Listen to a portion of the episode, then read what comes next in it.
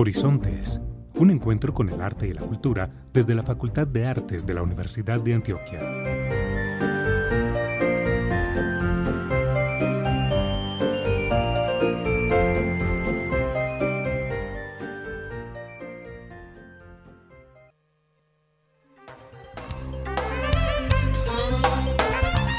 Muy buenos días a todas las personas que se conectan hoy, 31 de octubre de 2021, a nuestro programa radial Horizontes, un encuentro con el arte y la cultura que realizamos desde la Facultad de Artes de la Universidad de Antioquia. Como cada mañana de domingo, saludo a Sebastián Carmona. ¿Cómo está Sebastián? Carolina, muy bien, juicioso desde casa realizando este programa Horizontes. Muchas gracias a usted también por estar aquí presente y un saludo especial para todas las personas que se conectan a través de los 1410 AM la emisora cultural de la Universidad de Antioquia. Vamos con esa frase del día. El terror ha sido usado repetidamente a lo largo de la historia para establecer una sociedad obediente y neutral ante las injusticias. Bertrand Regader, español, divulgador sobre temas relacionados con la psicología, licenciado por la Universidad de Barcelona con especialidad en psicología educativa. Muchísimas gracias, Sebastián, por esa frase e iniciamos nuestro programa de hoy aclarando que de acuerdo a los protocolos de bioseguridad de la Universidad de Antioquia y para evitar posibles contagios, continuamos realizando nuestro programa a través de la plataforma Zoom, es decir, siempre de manera virtual. En el tintero tendremos como invitado a un escritor y docente que se apasiona por las historias de ciudad. Hablamos de Gilmer Mesa. Él nos hablará sobre cómo es escribir historias utilizando a la ciudad de Medellín como su musa inspiradora y que mm, tan significativo es para él y para sus lectores esta temática.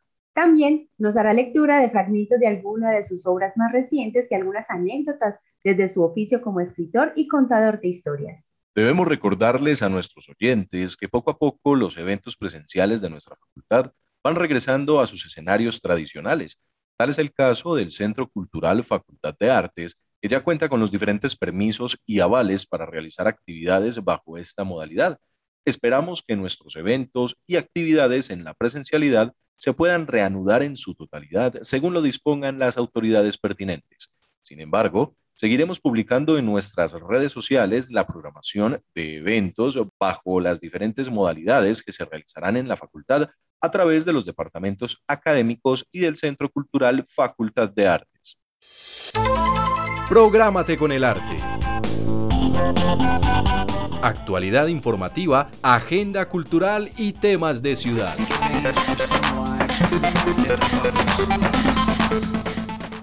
Conversaciones de los jueves, un espacio del Centro Cultural Facultad de Artes que aborda la experiencia de egresados, artistas, docentes, emprendedores cuyas experiencias de vida nos ayudan a entender un poco más el mundo del arte y la cultura.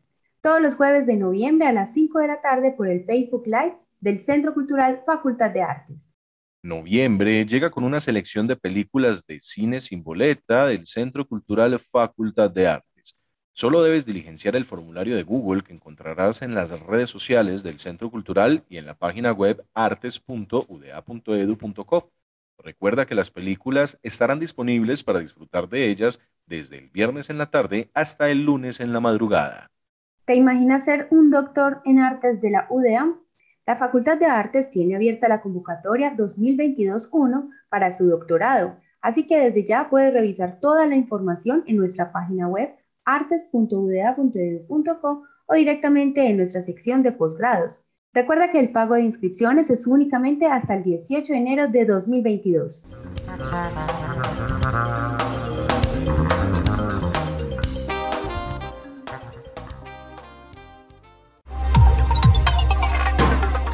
En el tintero.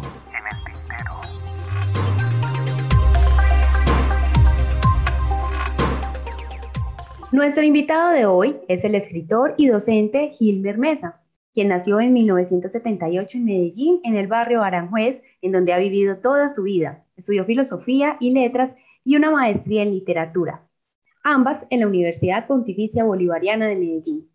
Desde el 2007 ha ejercido la docencia en diferentes universidades de la ciudad y actualmente se desempeña como profesor de cátedra de la UPB en las asignaturas de Política y Geopolítica y de la Universidad EAFIT en el semillero Maestro. Publicó la novela La Cuadra con el sello editorial Penguin Random House, con la cual además se ganó el decimosegundo concurso de novela y cuento de la Cámara de Comercio de Medellín para Antioquia en el año 2015.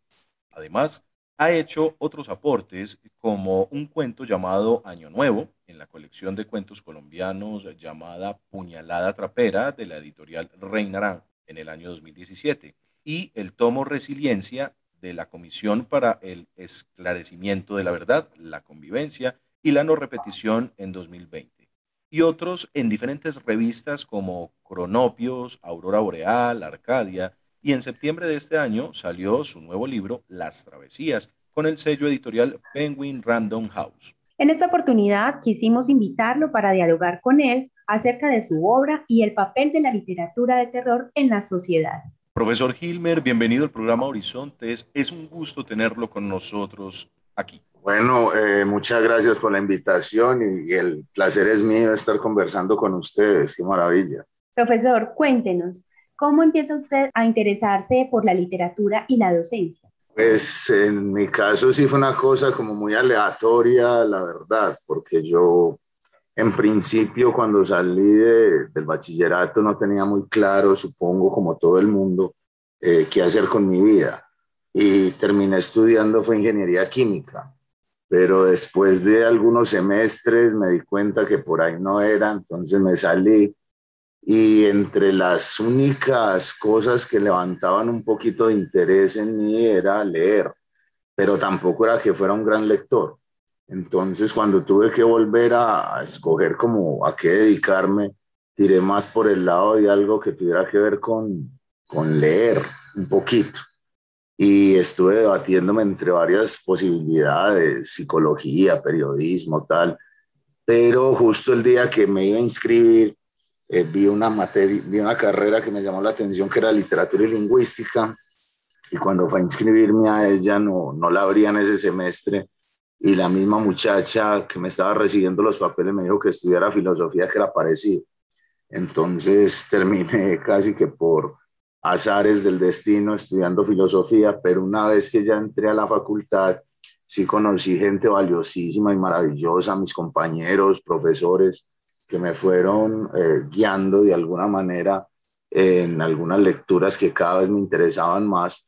Y, y bueno, entonces ahí ya sí le cogí como mucho afecto a, a, la literatura en especial, aunque yo estudiaba filosofía, pues uno podía hacer un énfasis en letras y la literatura fue lo que más me llamó la atención y empecé a consumirla con, con profundidad y con desespero casi. Y ya después de unos años de estar metido en eso, eh, empecé también como a interesarme por crearla, por ver si era capaz de escribir algo y empecé escribiendo cuentos muy malos y, cositas que se me iban ocurriendo y ahí le fui dando hasta que con el tiempo eh, me animé a ir haciendo cosas más amplias hasta que me le tiré de lleno una novela y bueno, ahí, ahí hice la primera novela que fue La Cuadra y, y aquí sigo dándole. Precisamente queremos entrar a hablar de esas obras, en qué consiste La Cuadra, el cuento Año Nuevo, y esa última que nos regala usted que se llama Las Travesías. De pronto, como un pequeño, obviamente, pues algo corto sobre lo que se trata cada una. Pues bueno, La Cuadra es una novela, digamos, muy personal sobre el haber sido habitante de esta ciudad y de este barrio Aranjuez en especial en las décadas del 80 y del 90, sobre todo a finales del 80 y toda la década del 90, lo que ocurría aquí, las, los vínculos que se formaban entre las personas, digamos, esa patina que teníamos todos eh, de una época muy negra y muy nefanda de esta ciudad, en donde había una guerra frontal del cartel de Medellín contra el Estado, y cómo fue crecer, digamos, rodeado de un montón de, de influencias de todo tipo eh, amistosas, eh, sociales, eh, culturales. Entonces, bueno, es una novela que, que habla un poco de eso, pero todo también traspasado por una situación muy terrible que fue la muerte de mi hermano mayor cuando yo tenía 14 años y él tenía 17 en, en este barrio en 1991. Entonces digamos que ese es como el eje central de la novela, pero a partir de ahí se abren un montón de historias y de otras posibilidades distintas. Eh, el cuento Año Nuevo es, una historia, no sabría cómo definirla, porque es una historia sobre un padre y una hija que no se conocían y que, se terminan conociendo ya cuando la muchacha está despuntando la adolescencia y tienen que crear un vínculo que no sabían que tenían, entonces se, se, vinculan de unas maneras bien particulares y bien extrañas. Y hace parte, como lo decían ahorita ustedes, de una colección de la editorial Rey Naranjo que se animó a juntar a 22 escritores colombianos, digamos que no fuéramos como tan conocidos y también como de, de, de una generación parecida.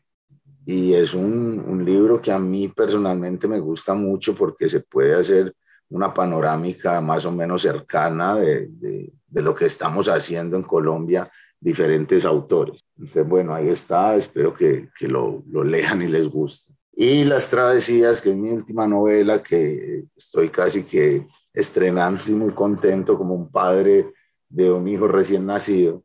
Eh, acabo de salir al mercado, es una novela eh, larga, muy amplia en todo, en contenido, en personajes. Una novela que habla de un, una región de Antioquia que es eh, La Granja, que es un, una vereda del municipio de Ituango, y empieza con la fundación de, de ese caserío, eh, más o menos por los 20 o los 30 del siglo pasado, y cómo eh, esa gente que fundó eso se va tejiendo y destejiendo algunos lazos de afecto y de odios también, y empieza a ser una, una región que, que, es muy compleja, es una de esas regiones graves que tiene Colombia porque por su misma eh, entronque geográfico eh, ha sido muy apetecida por todo tipo de intereses. Entonces, bueno, como eso se va desarrollando y cubre un espacio muy largo de tiempo, más o menos hasta la masacre del Aro, que todo el mundo conoce. Y, bueno, es todo lo que va pasando al interior de una familia que están permeados de alguna manera también por toda la situación que le ha venido pasando a este país en el último siglo. Entonces, bueno, es una novela, como les digo, muy larga, no es polifónica, pero sí tiene muchas voces de muchos personajes, aunque siempre están pues traspasadas por el autor, eh, perdón, por el narrador. Pero bueno, eh, ahí está. Vamos a ver, es más o menos de eso de lo que trata. Gilmer, ahora más adelante nos vas a contar entonces dónde conseguir estas obras para que todos nuestros oyentes también puedan disfrutarlas. Ahora le quiero preguntar ¿Qué se necesita para ser escritor de literatura? ¿Qué se debe tener en cuenta para ejercer profesionalmente la escritura o incluso cómo se puede motivar a escribir eh, y por qué es importante el ejercicio de la escritura? Pues, o sea, es una, una pregunta un poco compleja. Además, yo no soy muy bueno dando consejos sobre cómo se debe hacer, pero intentémoslo. Yo creo que lo único que se debe tener para escribir es ganas de hacerlo. Para escribir son necesarias dos cosas, tener que decir y saber cómo hacerlo. El tener que decir, pues creo que todo el mundo tiene algo porque pues a todos nos han pasado muchas cosas en la vida. Y ya el cómo hacerlo es tomar las decisiones que uno considere más apropiadas para presentar de la mejor manera las historias que, te, que tenga en la cabeza. Sin embargo, yo creo que hay una cosa que sí al menos distingue lo que yo escribo y que siempre hago énfasis en ella y es la profunda honestidad a la hora de contar una historia. Esa honestidad lo que quiere decir no es que uno tenga que hablar única y exclusivamente las cosas que uno haya vivido. Justo la literatura nos permite experimentar cosas que no solo no hemos vivido, sino que seguramente nunca vamos a vivir. Pero sí la honestidad radica en que todo ejercicio de escritura debe partir de una exploración profunda de uno mismo que redunde a su vez en la exploración profunda del ser humano. Y, y, hacerlo de una manera completamente honesta, porque cuando no se es honesto en lo que se escribe también se nota, se ve como, como fingido, como, como que queda grande o pequeño dentro del formato. Entonces yo creo que la honestidad es fundamental Y a todo el que quiera escribir le digo que lo haga, que es tal vez la única verdadera, eh, verdadero consejo que le puedo dar. Ray Bradbury decía una cosa, si uno de verdad siente que eh, adentro tiene una vaina que le hace que tenga que escribir, él le decía a sus estudiantes, entonces escriban un cuento por semana durante 52 semanas, durante un año. Escriban un cuento malo. Y yo hice ese ejercicio y además lo hice muy consciente de, de, ir descubriendo lo que en el fondo él quería decir, porque no es fácil uno escribir cinco cuentos malos y sabiendo que son malos y animarse a escribir el sexto. Y, y, más difícil todavía llevar 40 cuentos malos y animarse al 41. Entonces, yo creo que es eso, que uno escribiendo como en cualquier otra profesión va puliendo y va, y va ajustando cada una de las cosas que, que va viendo que le hagan falta. Yo creo mucho en eso, porque también noto que en casi todas las profesiones de todo el mundo saben y sabemos que es necesario eh, practicarlas mucho para llegar a tener un cierto nivel aceptable en cualquiera que sea la profesión. Y sin embargo, cuando hablamos del arte, la gente se le olvida que también hay que hacer ese mismo ejercicio. Yo creo que es haciéndolo muchas veces hasta que uno mismo vaya encontrando su propia voz y su propio camino. Eh, bueno, eso es. ¿Y por qué es importante hacerlo? Yo no sé si sea importante. En mi vida es lo más importante que hay, porque fue la manera que yo encontré de estar en el mundo. Entre otras cosas, porque escribiendo eh, me siento en completa y absoluta y total libertad. Es tal vez el único refugio que encuentro en una vida tan caótica como la que vivimos todos en este mundo contemporáneo, en donde no tengo que hacer nada distinto a ser yo, eh, mientras estoy escribiendo. Por eso cuando uno encuentre un refugio de absoluta libertad, creo que no puede dejarlo nunca por nada del mundo. Y eso es lo que yo voy a hacer siempre. Yo voy a escribir toda mi vida justamente por eso. Y ya llevándolo como a un plano social, yo creo que el arte eh, no debe tener ninguna función social específica, pero para los creadores de arte sí es muy importante dar cuenta de su paso por el mundo y eso de alguna manera se vuelve un ejercicio social y político también. Entonces yo creo que, bueno, ahí estamos como, como testigos de, de lo que ha sido nuestra vida y nuestro paso por esta tierra y con quién nos hemos vinculado y de la manera en que lo hemos hecho. Profe, un paréntesis aquí. En cuanto a, a este ejercicio que usted iba a hacer pues con el curso mm. del Centro Cultural, ¿usted ya lo ha realizado con, en algún momento con algunos de sus alumnos? Yo he hecho eh, no exactamente el curso que iba a realizar, pero pues yo he sido un encantado de todas maneras de esta ciudad y de los cementerios de esta eh, ciudad. Exactamente. Porque la pregunta que viene a continuación es relacionado como con, con, la realización de ese tipo de ejercicios, alguna experiencia que nos quisiera compartir. Entonces, por eso quería tener como claro esa parte. Pero entonces te acabo de contestar aquí para que elaboremos mejor la pregunta. Yo todos los semestres llevo a mis estudiantes de política al cementerio San Pedro. Y les hago un recorrido por la cantidad de personajes ínclitos que hay allá. Pero eh, de resto, pues ese ha sido como el gran ejercicio. En el Cementerio Universal lo he estudiado hace mucho tiempo, lo tengo muy conocido, me gusta mucho, pero a ese sí nunca he ido con nadie. Esta iba a ser la primera vez que iba a hacer un recorrido allá. Ya, pero entonces la idea eh, es que cuando asistan sus alumnos puedan realizar algún tipo de ejercicio de escritura. O simplemente es como a manera de enseñarles esos personajes.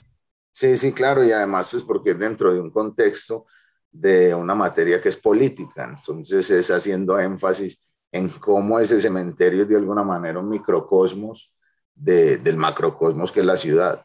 Eh, sobre todo pues con el cementerio San Pedro. Ahora lo que queríamos hacer con este curso era llevar eso a otro ámbito y era eh, traspasar después de una experiencia de ir allá y mirar el cementerio y ver cómo es un microcosmos de macrocosmos que nos podría surgir como ejercicio de escritura, pero bueno, no, no se dio, entonces eh, nada. Profesor Gilmer, eh, ese amor y esa pasión que usted tiene por recorrer la ciudad de Medellín, lo ha llevado a realizar eh, muchos de sus, de sus textos y sobre todo le ha servido de inspiración. ¿Qué temas, qué tópicos usted ha abordado en, en esos escritos que lleve desde pues, que usted rescate desde Medellín hacia su literatura? Sí, yo creo que prácticamente mi literatura se basa también en un recorrido que llevo haciendo yo toda la vida, eh, de explorarme yo mismo y de todos los vínculos y relaciones que he tejido,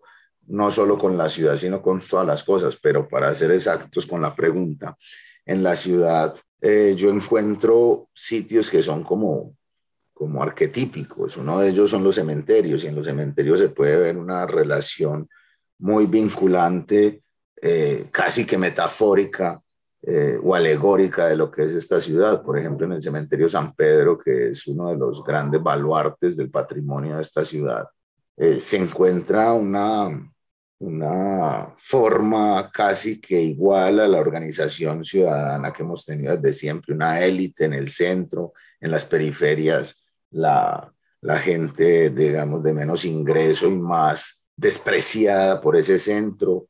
Eh, entonces, bueno, yo he hecho algunos de esos recorridos en el cementerio eh, haciendo énfasis justamente en eso. Y pues no solo he escrito de eso, sino que en gran medida eh, el protagonista de alguna manera del libro La Cuadra, que es mi hermano, fue enterrado allá y hay una parte que habla sobre ese cementerio y sobre cómo cómo terminó enterrado allá y cómo pasó de ser un cementerio del siglo XIX que estaba casi que exclusivamente dedicado para los ricos de Medellín a ser un cementerio dedicado casi que exclusivamente a los pillos de Medellín en la década del 90. Entonces, bueno, ese es uno de esos tantos sitios. Otro es Aranjuez, que para mí es como la sangre que corre por mis venas y que todo lo que yo haga por directa o tangencialmente está relacionado con este territorio. Y para hacerlo un poquito más extensivo también con esta ciudad, aunque por ejemplo Las Travesías es una novela eminentemente rural, eh, la escribió un man que es absolutamente urbano y más que urbano, absolutamente de Medellín y más que Medellín, absolutamente de Aranjuez.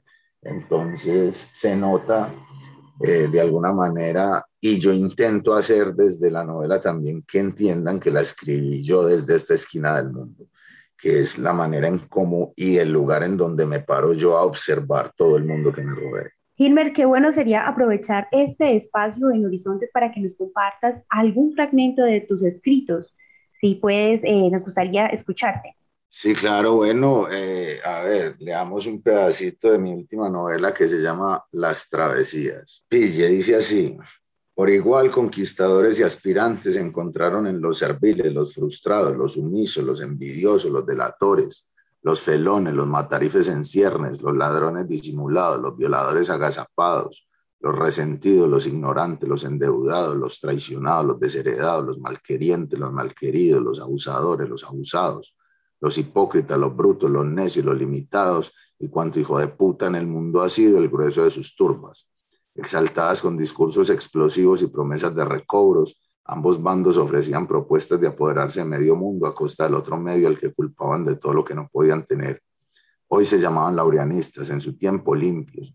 Mañana serían otros quienes tomarían un concepto o el nombre de otro líder para ejercer violencia contra los que hoy decían defender la libertad y poner las cosas en orden, con igual desorden en el desbarajuste de siempre. Eh, ya. Muchísimas gracias, Gilmer. Muchas gracias, profesor. Para ir finalizando con esta entrevista, le quisiera preguntar de manera muy concreta su opinión sobre el escritor nace o se hace. Yo creo que es eso, yo no lo había pensado. Yo creo que, que el escritor nace, pero tiene que irse descubriendo. Eh, yo, por ejemplo, soy un caso muy raro. Yo creo que sí había nacido para ser escritor, pero fueron muchas cosas aleatorias las que me llevaron a descubrirlo. Y, casi que cuando lo descubrí fue como una revelación, como que sí había estado preparado toda la vida para eso. Y cuando encontré la manera de expresarme de, de esta forma, pues dije, bueno, aquí es donde quiero estar el resto de mi vida pero también lo he pensado mucho, si hubiera tomado otras decisiones, si hubieran pasado ciertas cosas, quizás nunca descubra eso. Pues yo creo que, que a veces, y no creo que sea con la escritura, creo que es con cualquier cosa a la que uno se va a dedicar el resto de la vida. Creo que sí venimos como preparados para ella, pero que tiene que ocurrir un montón de cosas para que uno las descubra. Y cuando las descubra y encuentre esa pulsión, eso que me ocurrió a mí, que es no poder vivir sin ejercer ese oficio, pues hay que entregarse a él de, completamente, sin ningún tipo de, de atenuantes, hacerlo visceralmente, total, completa, absolutamente, que nada de lo demás tenga la importancia que tiene en mi caso la escritura. Gilbert, muchísimas gracias por esta información y esta eh, visualización también de la escritura. Ya para finalizar, contémosle a nuestros oyentes dónde pueden encontrar sus obras como la novela y cuentos y si posee alguna red social donde lo puedan eh, seguir y estar pendientes de sus próximas creaciones. Sí, bueno, las novelas y, están como son publicadas por Penguin Random House, están en todas las librerías del país al menos pues como en las más grandes, en, Panamericana, en la Librería Nacional y aquí en Medellín, si están en todas que yo sepa, están en la Contista, en Ex Libris, en Gramata, en la de la Universidad de Antioquia, en la de Bolivariana, en la de AFIT, entonces bueno, en, en todas las librerías. Y también la pueden conseguir por Busca Libre y también por megustaleer.com. Y mis redes sociales, yo no tengo sino Instagram y Facebook, y en las dos aparezco como Gilmer Mesa. Entonces, eh, no es que sea gran cosa ni, ni, que vayan a encontrar muchas cosas ahí, pero, pero si me quieren seguir, pues por ahí a la orden. Muy bien, agradecemos a Gilmer Mesa, escritor y profesor de cátedra de la Universidad Pontificia Bolivariana en las asignaturas de Política y Geopolítica y de la Universidad EAFID en el Semillero Maestro por haber aceptado nuestra invitación al programa Horizontes. Le deseamos muchos éxitos en su vida profesional y académica y le recordamos que los micrófonos de este programa siempre estarán disponibles para cuando lo desee. Muchas gracias, profesor. Muchas gracias a ustedes por la invitación y bueno, estamos hablando. Síguenos en nuestras redes. Facebook Artes UDA. Twitter arroba Artes UDA. YouTube Artes UDA. Instagram Artes-UDA.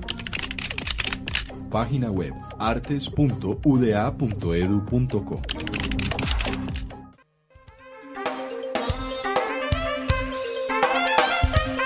Muchas gracias a todos nuestros oyentes y los invitamos a que continúen en sintonía de la programación de la emisora cultural de la Universidad de Antioquia.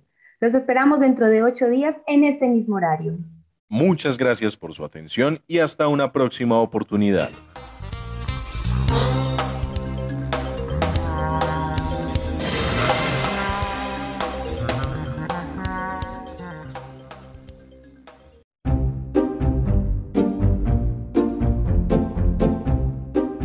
Horizontes, un encuentro con el arte y la cultura desde la Facultad de Artes de la Universidad de Antioquia.